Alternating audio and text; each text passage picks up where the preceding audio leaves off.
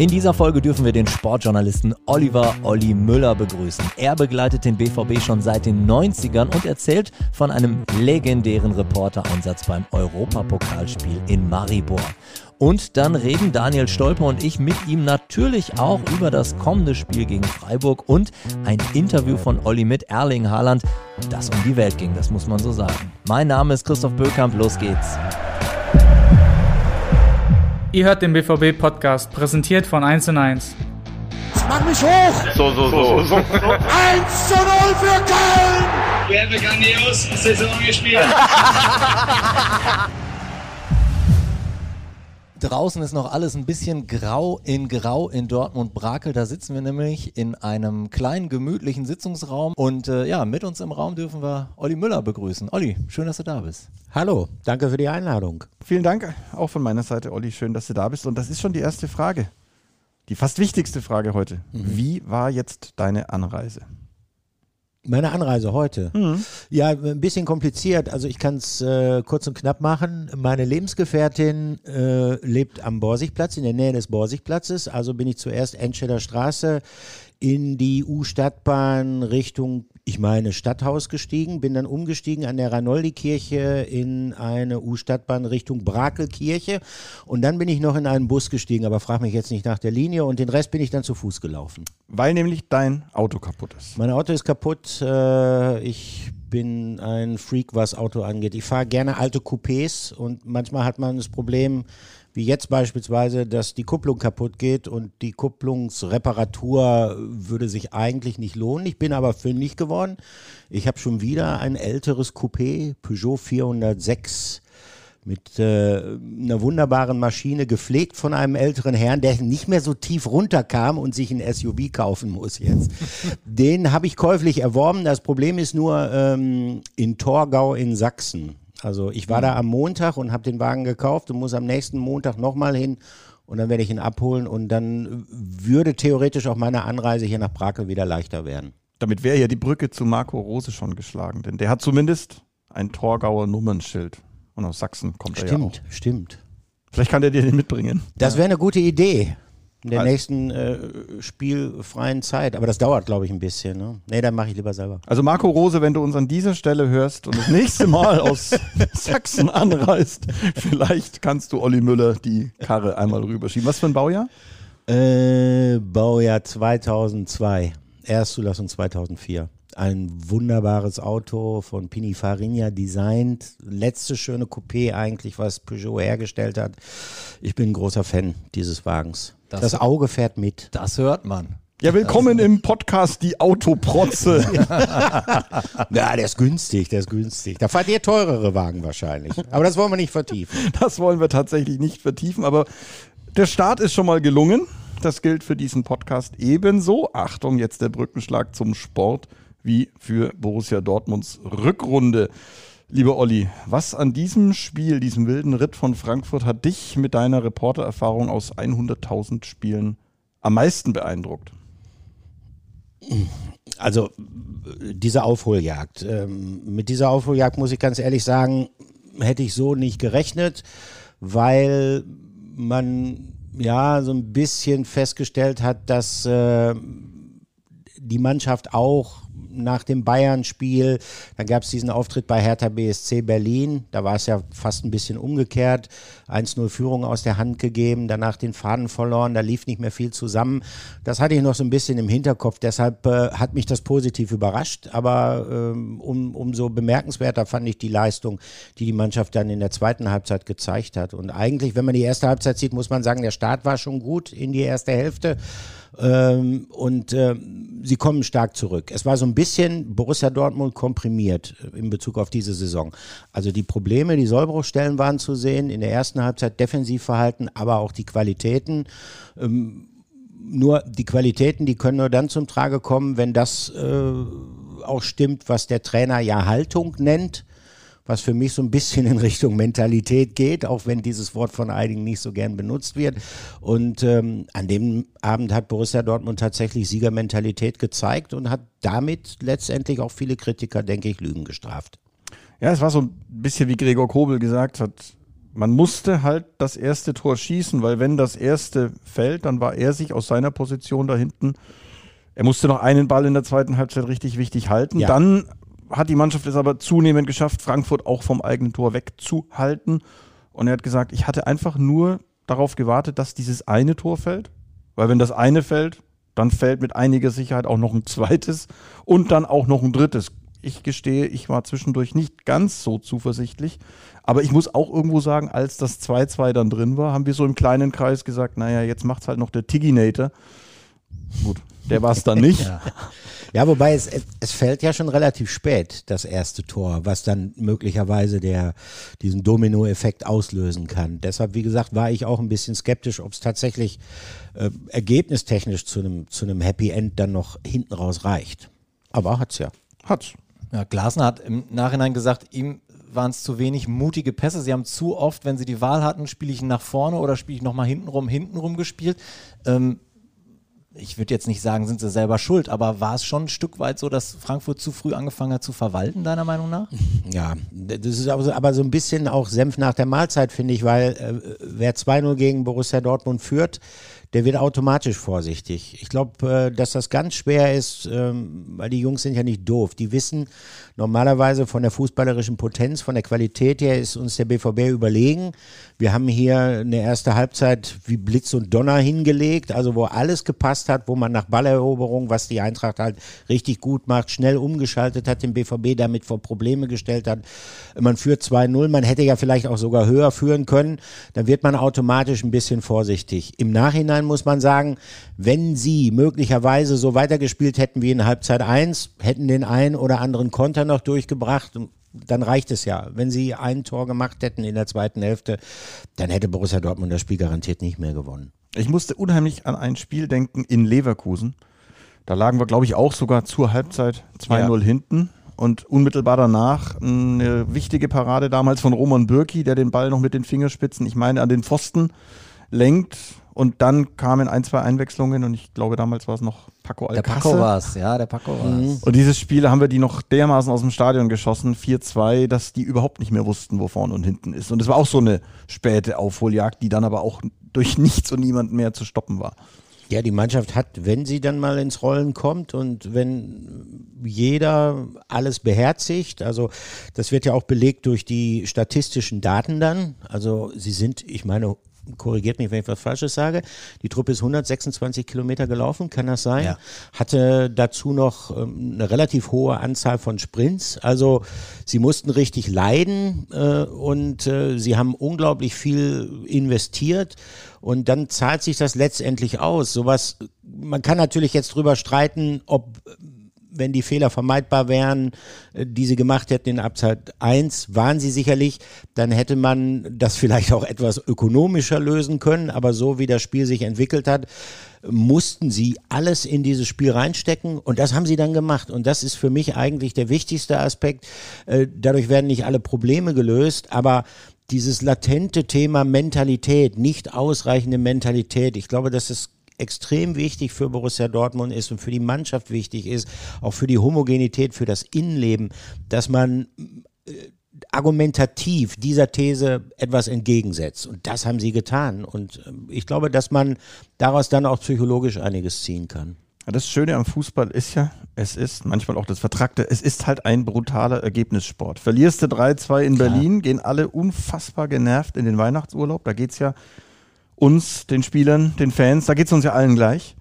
Und gewinnst du so ein Spiel, dann kommt Mats Hummels vom Platz und sagt, was für ein geiles Spiel. Und dann hat Ja. er auch richtig Bock, ein Interview zu geben. Und jetzt kann man leidlich drüber diskutieren, wie du es ja schon sagst. Es gibt ja auch diverse Pros und Kontras in äh, diversen Fachmagazinen und Gazetten. Ist das jetzt die Wende und wird doch noch alles gut? Oder ist es halt, mal kommt es so und mal kommt es anders? Wie ist deine Meinung? Du hast ja schon einige BVB-Mannschaften kommen und gehen. Auch ein, einige Wendungen habe ich gesehen. Ne? Und die Wendungen kommen ja immer in etwas schnelleren Abständen. Also bei dem Spiel war es interessant, weil da kamen ja die Abgesänge auf dem BVB schon äh, zur Halbzeitpause. Die mussten dann nochmal revidiert werden. Deshalb, äh, also es ist eher ein medienpolitisches Thema denn ein fußballerisches Thema? War das jetzt die Wende? Also die Abgesänge auf Borussia Dortmund hat es zur Winterpause gegeben und die Mannschaft hat ja tatsächlich auch den Eindruck erweckt, als ob es äh, problematisch werden könnte. Und äh, jetzt finde ich auffällig, dass schon wieder natürlich aufgrund der Niederlage der Bayern, dass dann schon wieder darüber gesprochen wird, äh, ja, geht da eventuell sogar noch was in Richtung Platz eins. Also das zeigt eigentlich, wie, wie, wie verrückt die Medienwelt ist, die sich äh, um den Fußball herumdreht.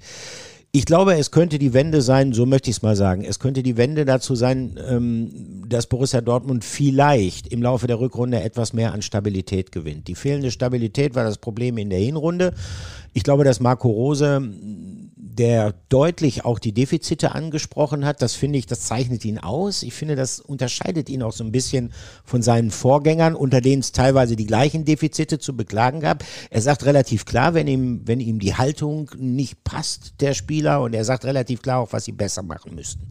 Das funktioniert aber nur dann richtig gut, wenn die Mannschaft merkt, aufgrund von Erfolgserlebnissen, ey, wenn wir genau das umsetzen, was der Trainer uns teilweise vielleicht vorwirft, aber in erster Linie uns auch an Inhalten im Training vermittelt, dann werden wir profitieren. Und es muss ja wohl auch eine sehr überzeugende Ansprache von Marco Rose in der Halbzeitpause gegeben haben. Deshalb würde ich mal sagen, möglicherweise, bin ein bisschen vorsichtig, möglicherweise ist es die Wende hin zu mehr Stabilität. Und das würde dann, wenn man es auf die Tabelle runterbrechen würde, bedeuten, dass der BVB zumindest sehr, sehr gute Karten hat, äh, äh, sich erneut für die Champions League zu qualifizieren. Äh, was ganz oben angeht, also das ist mir tatsächlich zu viel Kaffeesatzleserei. Wobei Corona äh, beschäftigt den Fußball immer noch. Da können möglicherweise auch mehr Überraschungen passieren als in einer ganz normalen Saison was man sich ja auch nicht wünscht. Also es Nein, soll ja nicht. Selbst wenn es uns freuen würde, aber es soll ja nicht so sein, dass Corona die deutsche Meisterschaft entscheidet. Das Gottes soll schon immer noch auf dem Platz geschehen. Da waren aber viele interessante Punkte von dir dabei, von einem Medienmenschen, der diesen ganzen Medienwahnsinn rund um einen Fußballverein mal ganz offen und ehrlich ausgesprochen hat. So müssen es nicht immer wir selbst sein. Und auch das eine oder andere, was du über Marco Rose gesagt hast, das können wir vielleicht an anderer Stelle gleich noch vertiefen. Ich glaube aber erstmal sollten wir auch über unseren Gast sprechen. Genau, ne? wir haben jetzt äh, fast zwölf Minuten schon auf der Uhr stehen und ich denke, viele von euch werden Olli Müller kennen und jetzt auch äh, seine Stimme erkannt haben.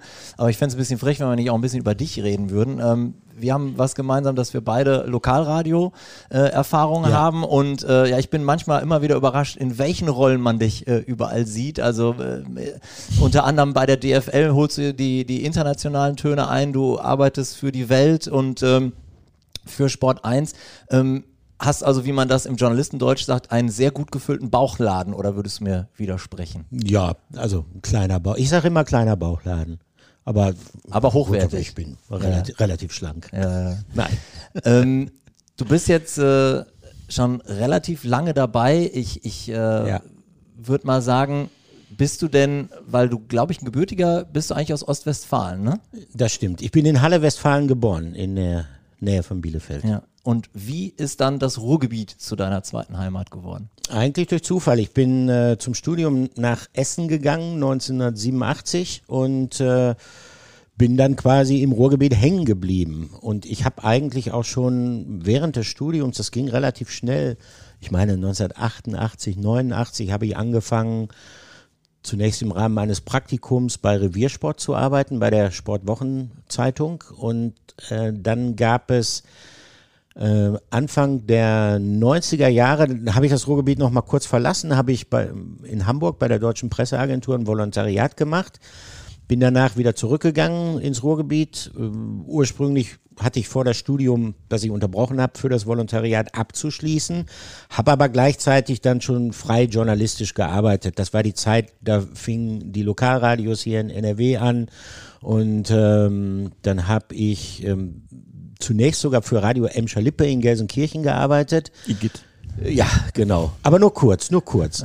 Und dann äh, eigentlich viele Jahre bei Radio 91.2 hier in Dortmund. Und das ist eigentlich so die Zeit gewesen, ähm, die mich mit dem BVB dann in Verbindung gebracht hat. Äh, ich durfte, das muss ich wirklich so sagen, ich durfte diese, diese tolle, erfolgreiche Zeit in den 90er Jahren miterleben unter Ottmar Hitzfeld mit den beiden deutschen Meisterschaften und dem Gewinn der Champions League. Ich bin damals als junger Reporter durch ganz Europa gereist. Das sind unglaublich prägende Erlebnisse gewesen. Ja, und dann Ende der 90er Jahre habe ich angefangen, wieder frei zu arbeiten. Ähm, hab dann bin dann in den Fernsehbereich gegangen, habe für Sat 1 gearbeitet, dann später für Sport 1, habe zeitgleich angefangen für die Welt zu schreiben. So hat sich das eigentlich entwickelt. Es war eigentlich nicht mein, meine Lebensplanung, als freier Journalist zu arbeiten. Das waren teilweise auch die Umstände, die mich dahin geführt hat. Aber je, je länger ich frei gearbeitet habe und diese Abwechslung drin hatte, umso mehr habe ich es eigentlich auch genossen und deshalb habe ich es eigentlich bis heute so beibehalten. Ich meine dich auch äh, gerade heute sogar auf einem Video erkannt zu haben von 1996. Das waren noch Zeiten, da konnte man am Rabenloh Andi Möller schnell noch auf dem Parkplatz interviewen. Da hat sich so ein Journalistenpulk um, um da, also das waren so genau diese Jahre. Ja, genau, ne? genau. Ja, ja. Du musstest einfach nur hingehen, wenn du was wolltest. Und dann hast du gewartet, bis das Training zu Ende war. Und dann hast du die sozusagen am Rande des Trainingsplatzes abgefangen, konntest mit denen sprechen äh, oder auf dem Parkplatz und so weiter. Das, das kann man sich heute gar nicht mehr vorstellen. Wenn du das einem jungen Kollegen erzählst, der, äh, der glaubt, äh, du hättest sie nicht mehr alle, aber es war ein komplett anderes Arbeiten, äh, direkter Zugang zu den Spielern. Das hat sich natürlich alles massiv gewandelt. Ich habe hier ähm, stehen kuriose Europapokalreisen. Da soll es Maribor 1992 mal ein ganz besonderes äh, Erlebnis gegeben haben. Kannst du uns, kannst du uns noch mal 30 das, Jahre zurücknehmen? Das ja. Gute ist, dass Olli lacht. Das zeigt, er kann sich noch erinnern. Ja, ja das stimmt, das stimmt. Ähm, wobei man erstmal sagen muss, also das ist wahrscheinlich eines der schlechtesten Europapokalspiele gewesen, das Borussia Dortmund je absolviert hat. Das Spiel endete 0 zu 0. Auch es, in dieser Höhe verdient. Auch in dieser Höhe voll verdient. ähm, es war, ich meine, ein Zweitrunden UEFA-Pokalspiel. Und äh, damals ist es so gewesen, dass diese Spiele, äh, weil die jetzt auch nicht besonders attraktiv war fürs Fernsehen, dann wurden die teilweise nachmittags angepfiffen, am frühen Nachmittag und sowas in dem Fall. Wir sind also nach Maribor, nach Slowenien geflogen, zusammen mit der Mannschaft und ähm, das war schon relativ kurios, als wir auf dem Flughafen landeten und ausstiegen, wartete so ein kleines Empfangskomitee und da waren so, so Tapeziertische aufgebaut und da wurde quasi jedem, darunter auch jedem Spieler, ein Slibowitz angeboten zur Begrüßung. Ottmar Hitzfeld guckte schon relativ sparsam. Die Spieler haben es dann auch äh, weiträumig umschifft, dieses Hindernis. Wir Journalisten haben gedacht, mein Gott, wir wollen guten Willen zeigen, also rein damit. Und ähm, dann ging es direkt in den Bus und dann hieß es, ähm, ja, also bevor wir ins Hotel fahren, wir fahren direkt zum Stadion. Akkreditierungszeremonie, äh, wie es hieß. Und auch gefragt, gut, eine Akkreditierung ist an sich ein schmuckloser Prozess. Du kriegst halt deine Pressekarte und gut ist. Wir kamen also dann in das Stadion von Branik Maribor, in den Trophäensaal, setzten uns alle hin und dann gab es erst äh, einen Begrüßungsschluck, natürlich wieder ein Slibowitz. Also gesagt, Bekannte slowenische kannst, kannst du jetzt auch nicht Nein sagen, haben wir also gemacht. Und äh, der Reiseleiter, der gleichzeitig auch Pressesprecher von Branik Maribor war, stellte sich dann nochmal vor, so langen Rauschenbart. Wir haben den dann irgendwann im weiteren Verlauf des Tages und abends nur noch Rasputin genannt. Und der sagte dann so, äh, Journalist Bremen Karl-Heinz hat uns geschrieben, hat ersucht um eine Akkreditierung. Unser Kollege Bremen Karl-Heinz hat seine Akkreditierung. Wir wünschen ihm gutes Arbeiten und wir sagen Prost, Bremen Karl-Heinz. Rums. Und dann gibt es den nächsten Slibowitz. Dann geht es weiter. Journalist Dänemark Rolf hat uns geschrieben, er will sein und so weiter und so weiter. Prost Dänemark Rolf. Ich sag zum Kollegen, ich sag, pass auf, der geht hier alphabetisch durch. Und wir waren ungefähr, ich tippe mal, knapp 20 Journalisten hat das gnadenlos durchgezogen, hat zwischendurch noch gesagt, unterbreche ich kurz Zeremonie, weise ich darauf hin, haben wir auch Softdrinks, aber sind warm, empfehle weiterhin unseren Slivovitz. Äh, ja, lange Rede, kurzer Sinn. Als alle Journalisten die Akkreditierung hatten, ähm, war mittlerweile das Abschlusstraining der Mannschaft vorbei. wir sahen nur noch die Rücklichter des Mannschaftsbusses und äh, waren dann voller Hoffnung, jetzt endlich mal ins Hotel kommen zu können, stiegen wieder in den Bus. Rasputin machte den Reiseleiter. Wir fuhren dann in die Stadt und dann hieß es nur noch, hier ist das Hotel. Ich werde das nie vergessen, das Hotel hieß Pyramida. Hier ist Hotel Pyramida. Haben wir Viertelstunde Zeit, uns ein klein wenig frisch zu machen. Dann erwarten wir uns wieder gegenseitig im Bus und dann fahren wir raus zu Spezialitätenrestaurant Hugo, wo bereits ein kleiner Umtrunk vorbereitet ist. Ich sag mal, Endlich wieder ein ich kann Umtrunk. nicht mehr, ich kann nicht mehr. Auf jeden Fall fuhren wir dann tatsächlich dahin. Das war dann auch, also der Abend ging so zu Ende, wie der Nachmittag angefangen hatte. Ich war irgendwann im Hotel und ich kann mich nur noch erinnern, dass ich dann am, am Tag darauf das Spiel, äh, nagelt mich nicht fest, aber ich meine, es hat irgendwie, es wurde 13 Uhr angepfiffen oder 13.30 Uhr. Ich kann mich nur noch erinnern, ich habe in diesem Stadion gesessen, ich musste Radio machen, ich habe eine Vollreportage gemacht, ich habe einen einzigen pochenden Kopfschmerz verspürt. Das Vollreportage der anderen Art. Genau, genau. Hast du denn das, Spiel, das Spiel hatte unglaubliche Längen, was es nicht unbedingt leichter gemacht hatte. Und dann war irgendwann war das Spiel zu Ende. Ich habe nur meine Reportage-Utensilien zusammengepackt. Ich sag, komm, weg hier. Flughafen, ab nach Hause. Ging mir runter, Pressekonferenz und dann saßen beide Trainer und dahinter war so ein großer Vitrinenschrank mit so Flügeltüren. Und als die Trainer ihre Statements abgaben, sah ich nur, wie Rasputin versuchte, diese Flügeltüren zu öffnen und eine Art Magnumflasche da rausholte. Und da habe ich zum Kollegen gesagt, jetzt raus hier. Jetzt weg. Also war Branik Maribor. Hattest du dann wenigstens eine stabile Radioleitung? Ja, das hat gut geklappt. Das hat gut geklappt. Ich weiß nicht, ob ich stabil war, aber die Leitung war es. Ah, das geht in die Annalen des BVB-Podcasts ein. Ich musste gerade wirklich mich sehr zurückhalten, dass ich keinen Lachanfall kriege. Wunderbar. Äh, wie machen wir jetzt weiter? Erstmal einen Schnaps. sind andere Zeiten heute. Ja, wir fliegen ja bald nach Glasgow. Vielleicht können wir da eine Kleinigkeit organisieren. Und ich, habe, und ich habe auch tatsächlich gelesen, ähm, die Zuschauer dürfen zurück. Weil ich glaube, das wäre nicht nur für unsere Fans, sondern natürlich auch für euch als Berichterstatter ist so eine Reise, wenn du schon mal weißt, dass du nach, äh, nach Glasgow darfst, dass du in so ein Stadion darfst, ist natürlich schon auch ein anderes Erlebnis, auch ein anderes Fußballspiel. Thema Längen. Ja. Ähm, wenn äh, der Laden da voll ist und so wie ich gehört habe, hat Frau Sturgeon, die äh, Premierministerin von Schottland, gesagt, die Leute können zurückkommen. Ob das jetzt richtig oder falsch ist, äh, das Also großartige Atmosphäre Genau. in dem, in dem Ibrox Park. Die, Also es wird immer so, das Ritual ist, die spielen, ich meine, das machen sie heute noch. Ich bin auch mal mit dem BVB da gewesen. Äh, die spielen äh, von Tina Turner, Simply the Best und das komplette Stadion singt mit.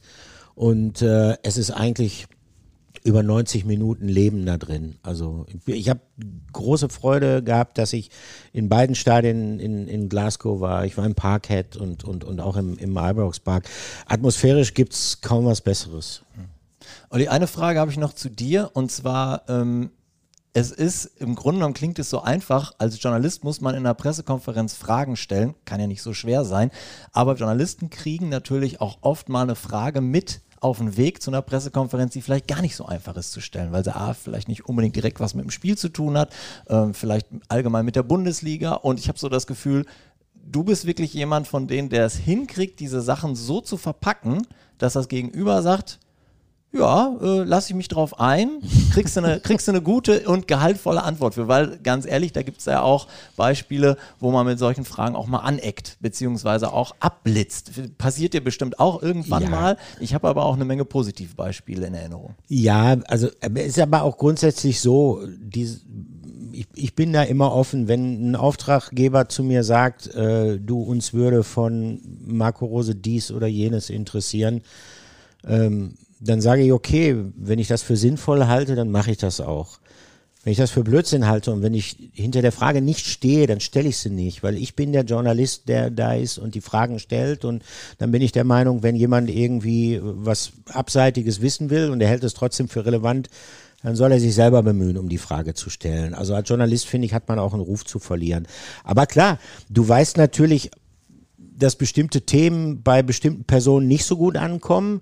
Die sind für uns Journalisten aber auch relevant und ich möchte ja trotzdem eine Antwort haben. Mir, als Journalist ist ja nicht damit geholfen, wenn äh, der Trainer sagt, also auf so einen Blödsinn antworte ich nicht, dann habe ich nichts davon.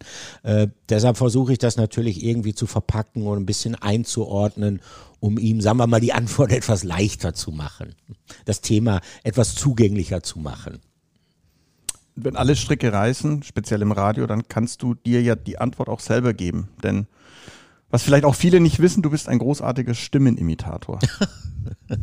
ja, wobei, ähm, ja, das, ich, ich kann ein paar Leute, kann ich imitieren, aber äh, ja, zum Beispiel Marco Rose könnte ich nicht interpretieren. Also da müsste ich noch ein bisschen dran feilen. Feilst du denn daran? Also stehst du manchmal vor dem Spiegel und übst nein, dein Gegenüber? Nein, das mache ich nicht.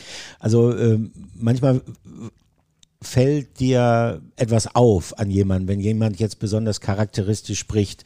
Also beispielsweise, wenn, wenn man, wenn man jemand, wenn Franz Beckenbauer äh, so referiert, ja gut, Borussia Dortmund, das ist natürlich ein Konkurrent von Bayern München, wobei, das werden sie auch ewig bleiben, die Zauberer, da machen wir uns gar nichts vor. So, äh, so mit diesem kurzen Lacher da drin oder so, das, das fällt mir dann auf und dann, dann spreche ich das für mich mal nach und ähm, in, also in früheren Jahren, als ich viel Radio gemacht habe, habe ich das äh, dann selber dann auch noch bisschen perfektioniert.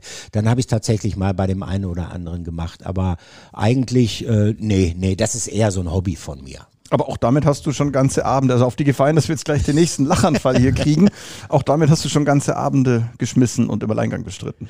Äh, ja, äh, das stimmt. Ich hatte auch mal, da hat sogar ein bisschen Ärger gegeben bei Radio 91.2, weil ähm, dem damaligen Chefredakteur, dem passte nicht, dass ich diese Stimmenimitation häufiger eingebaut habe und hatte dann auch manchmal so ein paar Nummern drin, die grenzwertig waren. Also wo ich im Prominenten irgendwas hab sagen lassen, was dann manche Leute für bare Münze genommen haben. Und da gab es ein bisschen Ärger und dann gab es eine Anweisung, ich sollte ähm, bestimmte Stimmenimitationen nicht mehr machen. Unter anderem sollte ich den Beckenbauer nicht mehr machen. Und dann hatte ich aber tatsächlich mal nach einem Bundesligaspiel zwischen Borussia Dortmund und Bayern München die Gelegenheit, Beckenbauer zu interviewen und habe dann ein Interview mit ihm geführt auch über den BVB, wo er sehr launig war und wo er auch so ein paar abseitige Antworten gegeben hat. Und der Chefredakteur hat das gehört und hat mir eine bitterböse Mail geschrieben. Also er hätte mir das jetzt ja mehrfach gesagt, dass ich den Beckenbauer nicht mehr imitieren sollte und er hätte den jetzt schon wieder gehört und das sei ein derartiger Blödsinn gewesen, den dieser vermeintliche Beckenbauer davon sich gegeben hatte. Und das hat lange gedauert, bis ich ihn überzeugt habe, dass ich es tatsächlich nicht war. Ja, sicherlich. Ja, gut, das kann passieren, wenn man nicht so richtig zuhört. Aber ich glaube, Marco Rose gibt doch gar nicht so viel her, ne? Also so den zu imitieren. Er, er sechselt noch ganz leicht, aber das ist schwer. Das ist schwer. Also das ist, das ist immer hilfreich, wenn die Person, die man imitiert, eine etwas klarere Mundart spricht oder sehr charakteristisch. Also, also sehr gerne mache ich zum Beispiel Peter Neuruhr nach, weil von uns war auch relativ viel. Ne? Oder, ähm, aber das darf man jetzt, ist ja hier Borussia Dortmund Podcast. In Hüb Stevens, den hatte ich auch drauf. Ja, natürlich. Und Borussia Dortmund ist Erzrivale für Schalke 04. Das interessiert mich nicht. Aber so, also es ist hilfreich, wenn ähm, die Person, die man imitiert, äh, einen relativ deutlichen Akzent hat. Bayern hatten wir durch, Ruhrgebiet hatten wir durch, mhm. Holländer haben wir, kannst auch Norweger? Nee. Nee?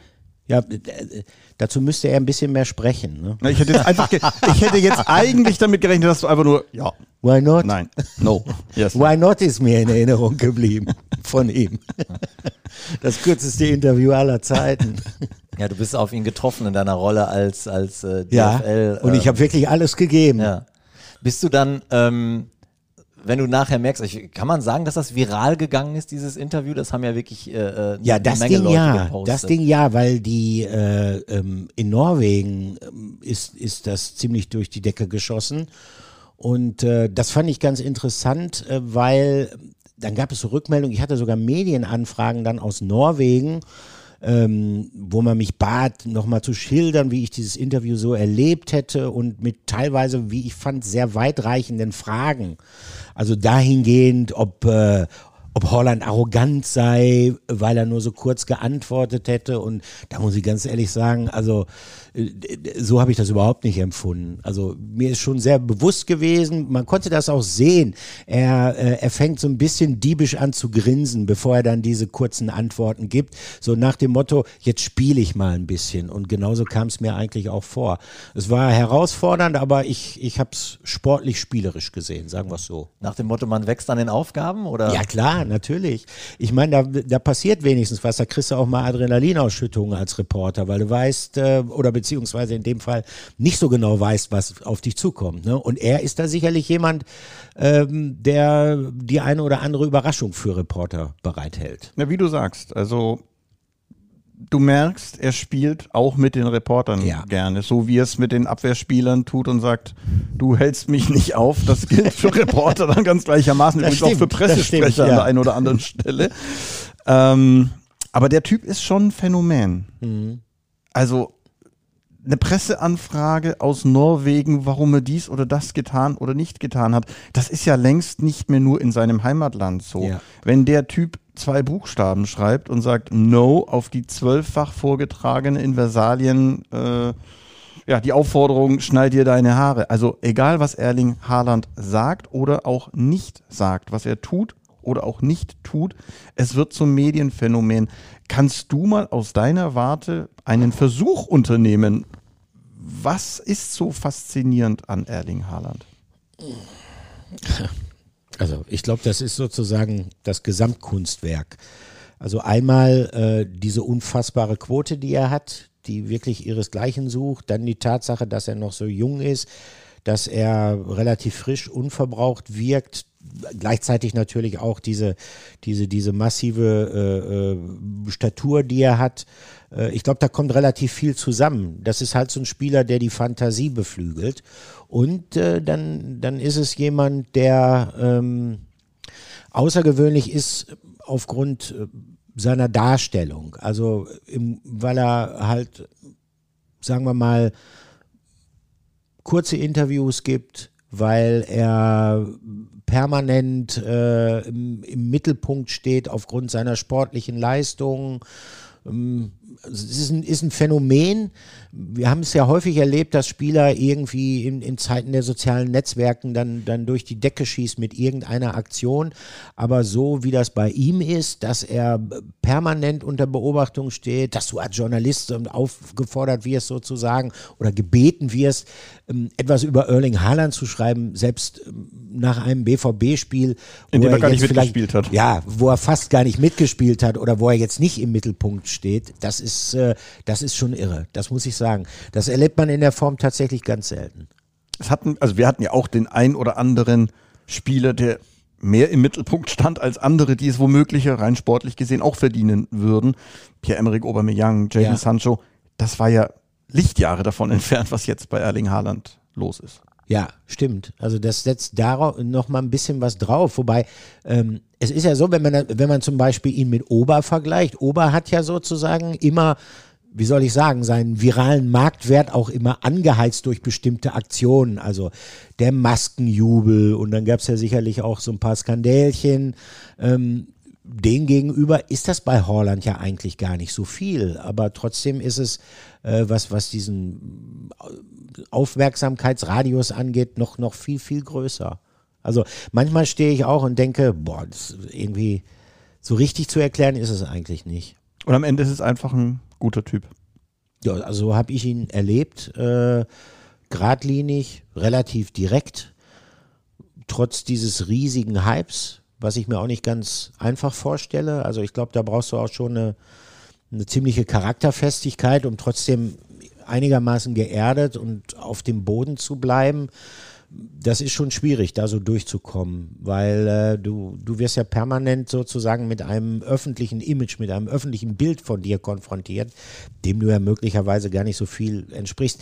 Diese Jungs, die so gehypt werden in den sozialen Netzwerken, die werden ja von ihren Usern teilweise ja als Projektionsfläche benutzt, also für ihre eigenen Sehnsüchte und Wünsche. Äh, ich glaube, dass das ähm, nicht so leicht ist, damit umzugehen. Ja, ich finde es tatsächlich interessant. Also ich glaube, vieles blendet er aus, was über ihn geschrieben wird. Aber dass dann eben einer der Cut Your Hair, Cut Your Hair und er schreibt dann No. Auch das ist natürlich irgendwo ein Spielchen. Er weiß, ja. dass es aufgegriffen wird. Auch die Nummer, die jetzt für uns nicht so cool war mit diesem Fan, dem er dann sein das Trikot, Trikot ja. also er, er spielt schon auch mit den Massen. Ja, und das macht er ja auch gut. Er hat ja auch ein, ein Gespür dafür. Zum Beispiel, diese Trikotnummer war ja interessant. Äh, ist natürlich zweischneidig, gerade in Corona-Zeiten und es kann natürlich auch als Aufforderung verstanden werden, ey, geil, äh, der hat auf die Art und Weise von dem Holland sein Trikot gekriegt, also versuche ich das auch. Also deshalb ist es eine zweischneidige Nummer. Auf der anderen Seite ist das natürlich auch für ihn persönlich eine geniale PR, weil er damit unter Beweis stellt, erstens, er hat seinen eigenen Kopf, und ihn kümmern vielleicht auch Regeln nicht ganz so viel im positiven Sinne. Und zweitens, ähm, er hat ein Herz für die Fans. Also insofern ähm, hat er das ist natürlich spontan gewesen, hat er instinktiv etwas getan, was erstmal die Aufmerksamkeit steigert, aber B letztendlich, äh, ich glaube, für ihn image-technisch positiv ist. Also was ich unglaublich schätze, wenn man bedenkt, wie das explodiert ist. Du hast es gesagt. Also der ist zu uns gekommen und hatte, glaube ich, ein paar hunderttausend Follower bei Instagram und hat jetzt mhm. über 14 Millionen. Der postet ein Foto. Fünf Minuten später haben eine Million Menschen auf der Welt ein Herzchen gedrückt. Ob der jetzt auf dem Trecker sitzt oder ein Fußball spielt, ist dann erstmal unerheblich. Ich habe aber trotzdem gesehen, dass er am Montag, am freien Tag hier vom Trainingsgelände gefahren ist, weil er was für sich getan hat, individuell, obendrauf. Und das muss ich sagen, also Fußball ist für ihn, glaube ich, die Nummer 1, 2 und die Nummer 100 in seinem Leben. Und dann kommen erst die 14 Millionen Follower Instagram ja. und hast du nicht gesehen. Und äh, genau so stelle ich mir ähm, halt einen, BVB-Profi vor, ähm, wenn ich ihn mir schnitzen könnte. Also äh, sein Beruf steht über allem, egal was da drumherum noch passiert und wie viele Leute in Norwegen oder sonst wo auf der Welt äh, sich für das interessieren, was er hier macht. Definitiv. Definitiv. Also die Diskussion ist ja viele Jahre geführt worden zwischen Messi und Ronaldo. Der eine hat das Talent in die Wiege gelegt bekommen und der andere hat sich einfach unglaublich erarbeitet. Und ich mhm. glaube, dieser Fleiß, also ich glaube, selbst Erling Haaland würde nicht widersprechen, dass er nicht der talentierteste Fußballer von Haus aus ist. Aber wie er an sich arbeitet und wie er auch eben nicht akzeptiert, dass er riesengroß ist und trotzdem keinen guten Kopfball hat, sondern sagt, dann mache ich halt auch einen guten Kopfball. Und ich auch mein rechter Fuß kann noch besser werden und ich lasse mir auch von Alexander ja. Zickler sagen, wie ich meinen rechten Fuß besser kriege. Also in, das, in, in diesen Dingen arbeitet er halt und äh, das finde ich durchaus bemerkenswert, weil ähm, das bedeutet ja für ihn auch im Training sicherlich nicht nur Erfolgserlebnisse. Also wenn du mit deinem schwächeren Fuß äh, arbeitest und versuchst zu schießen, dann hat das zur Folge, dass du im Training das eine oder andere Mal andere Mal den Ball vielleicht nicht so gut triffst und deshalb tun es viele Spieler nicht. Er macht es trotzdem. Er, er will ein perfekter Spieler werden. Er kriegt das auch mit, diesen, mit diesem Hype relativ gut geregelt und das ist ja die, die, die deshalb ist die Fantasie was aus ihm noch werden könnte, wenn er sich diese Attitüde, diese Einstellung, äh, diese Mentalität konservieren kann, egal wo er vielleicht später irgendwann mal spielt, äh, das macht ihn ja gerade so begehrt, weil viele Leute sehen, wow, der ist im Prinzip schon auf einem absoluten Top-Level, was die Quote angeht, aber der kann noch viel mehr und er arbeitet auch an seinen Defiziten. Und äh, äh das ist etwas, was ihn denke ich mal, so begehrt macht. Also wir müssen ja irgendwie jeden zweiten Tag irgendwie eine Haaland-Spekulation äh, verarbeiten medial. Ihr wahrscheinlich als Verein auch, wenn auch auf eine andere Art und Weise. Ihr versucht es vielleicht runterzukochen, wir versuchen es ein bisschen aufzupusten, wie auch immer. Äh, aber der Hintergrund daran, dass, dass diese ganzen Haaland-Spekulationen so gut laufen medial, ist, dass er so professionell ist, dass er nicht nur so gut ist, sondern dass er so professionell ist, dass man im Prinzip davon ausgehen kann, der wird in drei, vier Jahren ein Weltstar sein. Du hast mir einen Gefallen getan, Olli, weil ich jetzt nicht gewusst hätte, wie ich ohne deine Worte von Erling Haaland zum Thema Transferfenster kommen soll, ohne damit irgendwelche komischen Querverbindungen und Gedanken bei unseren Zuhörern auszulösen. Aber so kann ich es jetzt tun, denn zum Thema Haaland ist ja alles gesagt. Der Junge wird in diesem ja irgendwann eine Entscheidung über seine sportliche Zukunft Ja. treffen, ob er sie noch ein weiteres Jahr beim BVB sieht oder eben auch nicht. Und die Gespräche darüber, die werden mit ihm geführt werden. Und mehr gibt es an dieser Stelle und zu diesem Zeitpunkt einfach nicht zu sagen. Und solange bis das nicht geschehen ist, werden Menschen wie du, lieber Olli, weiterhin alle zwei Tage von ihren diversen Chefredakteuren aufgefordert, genau das, was du gerade schon gesagt hast, nämlich schreib doch mal eine Haaland-Geschichte. Ähm, erzähl doch mal, wie sehr es dich als Journalist nervt, wenn in Zeiten wie geöffneten Transferfenstern oder auch außerhalb von geöffneten Transferfenstern Namen angeflattert kommen oder irgendwelche Gerüchte von selbsternannten Transferexperten. Und man selbst mit all seiner Erfahrung weiß, jetzt mal völlig unabhängig, ob Haaland oder ein 16-Jähriger von irgendwoher, der ist zu jung oder der ist nicht gut genug für den BVB oder das ist einfach auch nicht das, was der BVB gerade sucht oder der ist auch einfach zu teuer in Zeiten von Corona. Und der Chefredakteur sagt, mach trotzdem groß. Und du eben auch weißt, wenn ich die Geschichte jetzt groß mache, dann wird das von den Leuten da draußen für bare Münze genommen. Naja, also äh, die Leute sind schon, das muss man schon sagen, die Leute sind ja, die sind ja mündig genug, um äh, zu lesen und dann auch zu erkennen, okay, das ist eine Geschichte, äh, die ist gut recherchiert, äh, das ist eine Geschichte, äh, da geht es um einen möglichen Einkauf bei einem Verein und hier werden Quellen benannt. Da könnte etwas dran sein, beziehungsweise da kann man davon ausgehen, da ist zumindest ein Interesse äh, des Vereins, diesen Spieler vielleicht zu verpflichten. Und auf der anderen Seite ist es eine reine Spekulationsgeschichte. Da, wenn man da genau hinguckt, kann man die schon auch unterscheiden. Ähm, grundsätzlich ist es so, also die Schwierigkeit besteht darin, wenn ein Transfer in der Anmahnung ist, dann kriegst du von keiner Seite irgendwie eine Information, wo du die Quelle dann klar nennen kannst und sagen kannst, okay, ähm, BVB-Sportdirektor Michael Zorg bestätigt gegenüber der Welt, Borussia Dortmund sei an diesem Spieler interessiert, sondern dann sagt Michael Zorg in der Regel sowas wie, wir halten Augen und Ohren offen, wir müssen mal schauen, das Transferfenster ist noch geöffnet oder wir müssen keinen Transfer um jeden Preis machen, etc. pp. Ähm, grundsätzlich ist es aber auch so, dass man als, als Journalist schon, man hat natürlich bestimmte Kontakte und man führt Telefonate und äh, es gibt in Telefonaten beispielsweise mit Funktionären einen offiziellen Teil. Der offizielle Teil ist dann ein Zitat, was dann freigegeben wird. So, das wird euch dann ja nochmal vorgelegt häufig, ob das auch so in Ordnung ist. Und dann gibt es natürlich auch einen, nennen wir es mal, inoffiziellen Teil des Telefonats.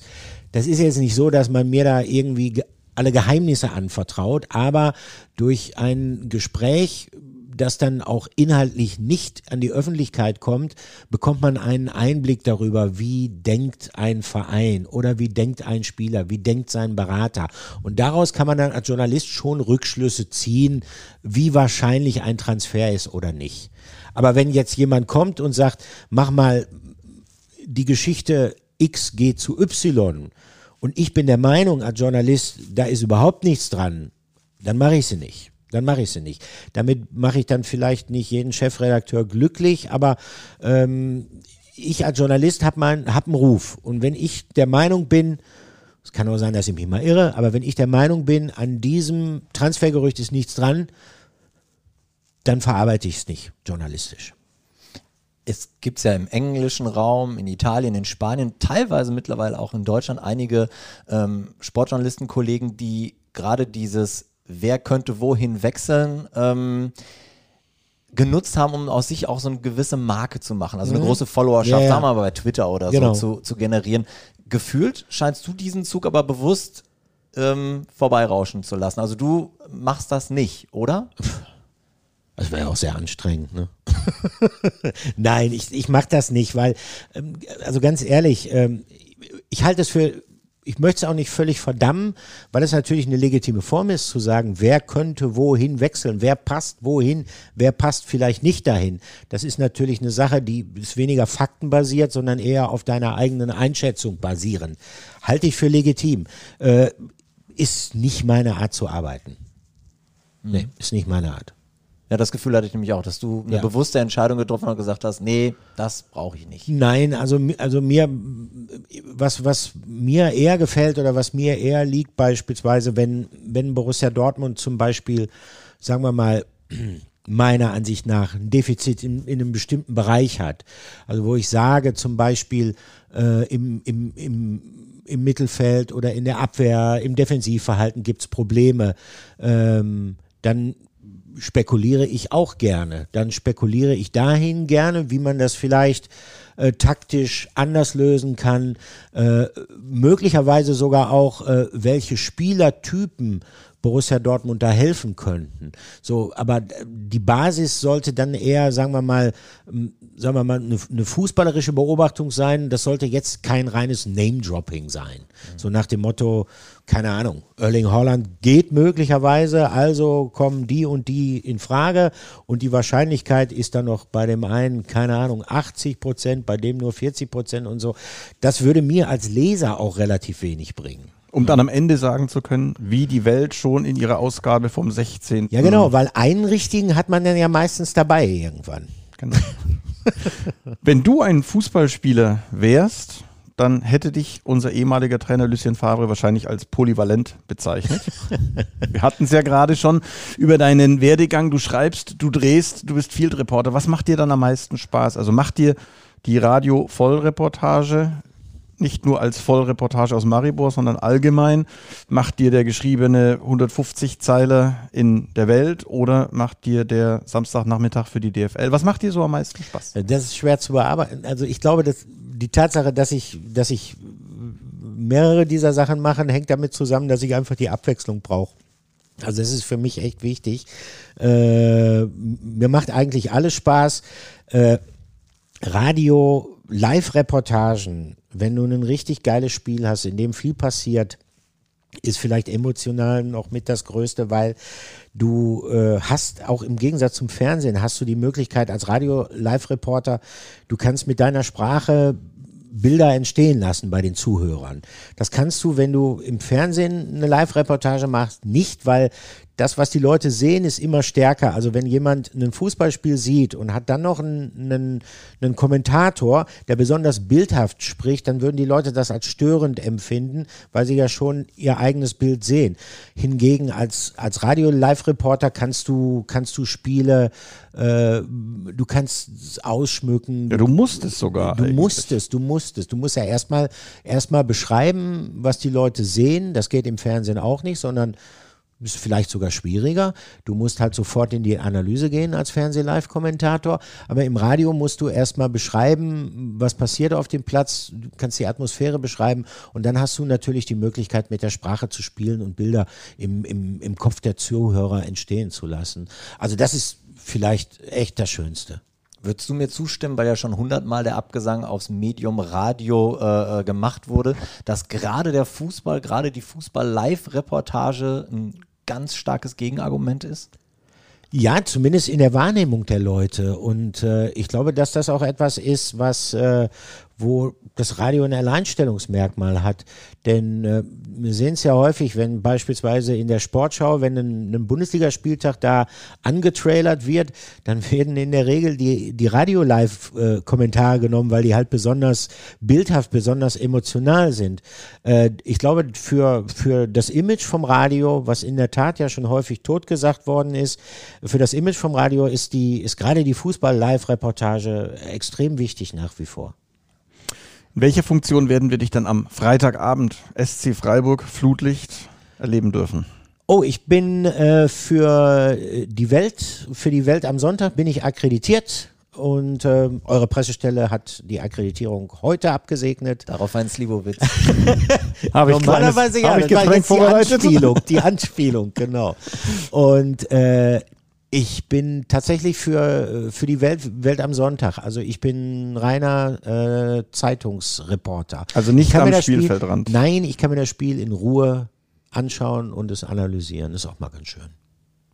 Es ist tatsächlich ein Spitzenspiel. Hätte man vielleicht ja. vorher auch nicht gedacht. Ähm, 750 Zuschauer dürfen jetzt kommen. Wie beurteilst du das? Hat das eine Auswirkung deiner oder wird das deiner Meinung nach äh, eine Auswirkung auf dieses Spiel haben? Ist dann plötzlich wieder eine Art Heimvorteil da, deiner Meinung nach?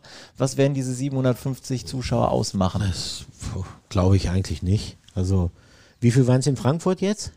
Ich glaube 250. 250. Also wir haben mal ausgerechnet, ähm, bei 750 Zuschauern im größten Stadion Deutschlands, jeder der 750 wird durchschnittlich 108 Plätze für sich haben. Ja.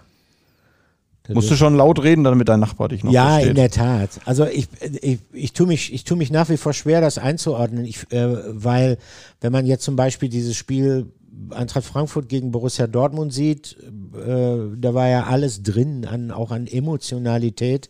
Und es war halt quasi ein Geisterspiel oder so gut wie ein Geisterspiel. Äh, das straft diese Theorie, dass diese Geisterspiele irgendwie dann einen massiven Einfluss unten auf, auf die Darbietung auf dem Rasen haben, äh, schon fast Lügen. Andererseits fand ich auch interessant, während dieser ersten Phase der Geisterspiele, da hatte man dann halt festgestellt oder schon auch den Eindruck, dass Mannschaften, die halt besonders so von der Emotionalität leben, äh, sehr stark darunter leiden, dass, dass keine Fans da sind. Also dass eher technische, strategische Mannschaften im Vorteil sind, weil die das vielleicht das Fehlen dieser Atmosphäre besser abstrahieren können. Äh, ich weiß es nicht. Ich halte es für, für, für, für reine Mutmaßung. Und ich glaube, dass mittlerweile alle Vereine genug Erfahrungen haben, äh, leider Gottes, im, im Umgang mit diesen Geisterspielen. Wie mutet es dich als nun Kind des erweiterten Ruhrgebiets, wir haben dich jetzt mal eingemeindet, an, wenn 750 Zuschauer im Zirkus Flickflack im Zirkuszelt sitzen dürfen oder 750 in Bochum bei Starlight Express oder 750 in der Handballhalle in Wellinghofen? Ja, dafür wäre es vielleicht die richtige Größenordnung. Ne? Aber wenn man den Signal Iduna Park sieht und äh, dann verlieren sich da 750 Leute drin, das ist, also für mich ist es jedes Mal, wenn ich da bin, et etwas, wo wo ich sage, hoffentlich geht diese Zeit bald vorbei, denn ich kann mich daran und will mich daran eigentlich auch nicht gewöhnen. Ich möchte mich auch nicht daran gewöhnen, dass der Fußball sozusagen abgekoppelt wird äh, von den Fans und von, von den Emotionen. Es gibt ja vielleicht auch Puristen, die sagen, oh, ich setze mich zu Hause hin, gucke mir das an und ich hoffe auf ein technisch gutes Spiel. Äh, mag es sein, aber halte ich für eine absolute Minderheit. Also ich hoffe, dass es schnell wieder äh, möglichst viele volle, stimmungsvolle Stadien gibt. Ich glaube, dass es wirklich eine wechselseitige Beziehung ist. Der BVB braucht die Menschen. Ja. Und ich glaube, die Menschen brauchen auch ein Stück weit den BVB auf ganz vielen verschiedenen Ebenen. Ja, klar.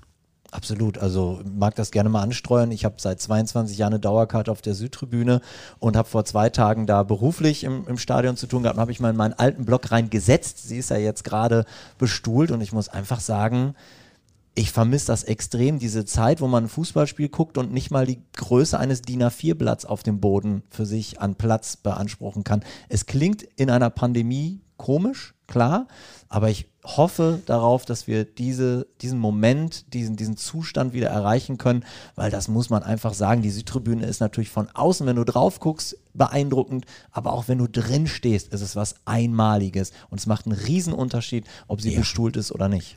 Du hast auch von, also wenn ich jetzt mal zurückdenke und ich habe ja ein paar Spiele schon gesehen, und wenn ich dann überlege, was sind denn eigentlich so die emotionalen Highlights gewesen, dann sind das alles Spiele gewesen, wo, wo das Publikum eine besondere Rolle gespielt hat. Wo auch, wenn es Heimspiele waren, die Süd eine besondere Rolle gespielt hat. Deportivo La Coruña, wo der BVB klinisch tot war und dann trotzdem noch weitergekommen ist. Äh, dann beispielsweise dieses, dieses, äh, war auch ein Halbfinale. Es war zwar auswärts, AG Auxerre, Halbfinale, äh, UEFA-Pokal, Stefan Kloß, Elfmeterschießen. Äh, das, was man im Kopf hat, an das man sich erinnert, das ist die Stimmung, ist die Atmosphäre. Malaga zum Beispiel das, das wären gar keine Erinnerungen in der Form, wenn es Geisterspiele gewesen wären. Ne? Ja.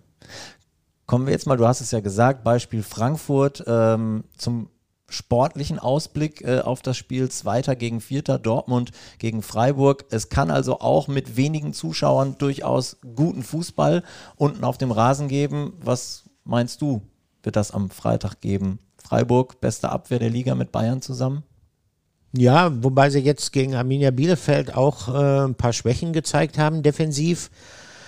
Ich glaube, da waren sie sich allerdings zu sicher. Also sie haben, mm, sie haben richtig gut nach vorne gespielt, haben, haben tolle Spielzüge drin. Ist eine Mannschaft, die, die unheimlich schnell Tempo aufnimmt, auch nach, nach Ballgewinn. Äh, Also äh, eigentlich sind sie defensiv relativ stabil. Ich glaube, es wird eine richtig harte Nuss werden, weil ähm, also das der SC Freiburg in, in dieser Saison, diese Erfolgsgeschichte, die sie da geschrieben haben, die, die basiert sicherlich auch darauf, dass die Mannschaft ein bisschen von der Euphorie lebt derzeit, aber die basiert auch auf der, auf der Qualität, die in der Truppe steckt einfach und auf, auf Christian Streich, der sicherlich sein Übriges tun wird, um, um die Jungs richtig heiß zu machen auf, auf dieses Dortmund-Spiel. Ich glaube, die brennen darauf richtig, auf das Spiel gegen den BVB, weil ich mein Gott, man können die schon mal sagen, sie spielen in Dortmund, es ist ein Spitzenspiel und äh, das ist für die was ganz Besonderes. Bevor du mir jetzt zu sehr ins Schwärmen gerätst, hoffe ich, dass deine Schlagzeile in der Welt am Sonntag irgendwie auf den BVB gedreht sein wird, irgendwie positiv. Vielleicht ja. wird sie sogar mit Erling Haaland zu tun haben. Ist mir aber auch ganz egal, wenn es ein anderer Spieler ist. Ich würde sagen, ganz großes, dickes Dankeschön für einen Sehr unheimlich gerne. launigen Podcast, der uns mit auf die vielleicht auf die Europapokalreise genommen hat, die wir am meisten bereuen, nicht dabei gewesen zu sein, lieber Christoph. seid, seid froh, dass ihr nicht dabei gewesen seid. Das Spiel war grauenhaft. Aber dank Freund Rasputin ja. war es eine großartige Erinnerung.